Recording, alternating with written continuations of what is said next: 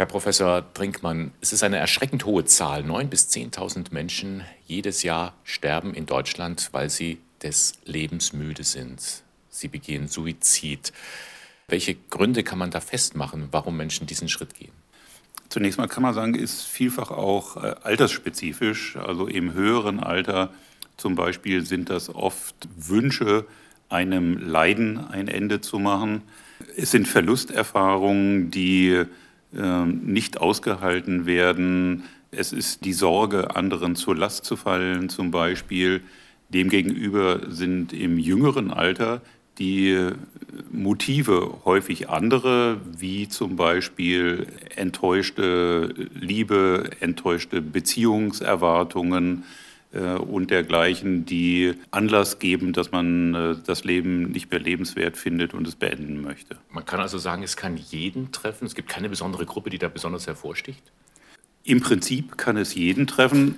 Im Grunde genommen kann man auch sagen, es gibt schon eine Hochrisikogruppe. Das sind nämlich Menschen, die längere Zeit an psychischen Störungen leiden, also insbesondere Depressionen, Suchterkrankungen, Schizophrenie. Menschen, die von diesen Störungen betroffen sind, haben ein deutlich erhöhtes Risiko für äh, Suizidalität und sie stellen auch unter den stattgefundenen Suiziden einen sehr, sehr großen Anteil dar.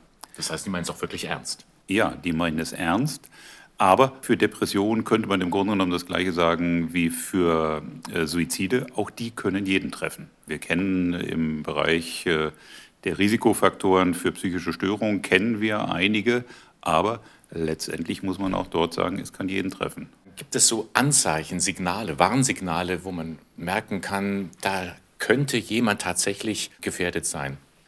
Ich glaube, eine Chance, Warnsignale wahrzunehmen, haben am ehesten Menschen, die den anderen oder die andere gut kennen.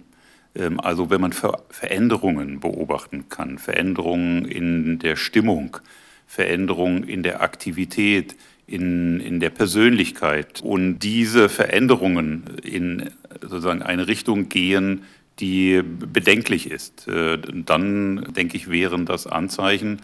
Ansonsten können das sehr oberflächliche Dinge sein, wie zum Beispiel, dass jemand äh, Dinge verschenkt, die ihm selber viel bedeuten, dass jemand sein Testament schreibt, dass jemand vielleicht Suizidmittel sammelt wie Medikamente oder darüber spricht, dass er das Leben nicht mehr lebenswert findet, von vielleicht sogar von Suizidfantasien berichtet und dergleichen. Also es gibt eine große Bandbreite an, an Indikatoren, die darauf hinweisen können. Und wenn mir sowas auffällt, wie soll ich dann darauf reagieren? Soll ich es womöglich sogar ansprechen?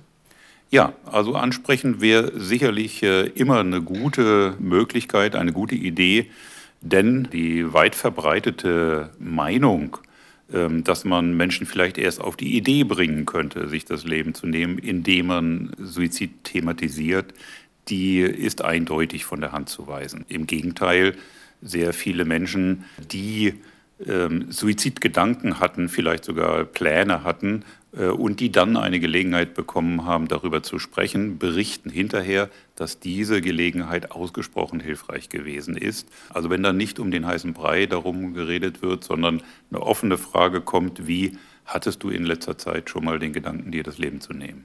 Also reden, reden, reden, durchaus mal fragen, was ist eigentlich dein Problem und, und den jemanden auch so die Chance geben, äh, das mal auszusprechen. Ja, genau. Also Interesse zu zeigen, Mitgefühl zu zeigen, dem anderen die Möglichkeit äh, zu geben, sich auszusprechen, also seine Nöte mitzuteilen, das denke ich ist, glaube ich, das Wichtigste, was man leisten kann als Gesprächspartner.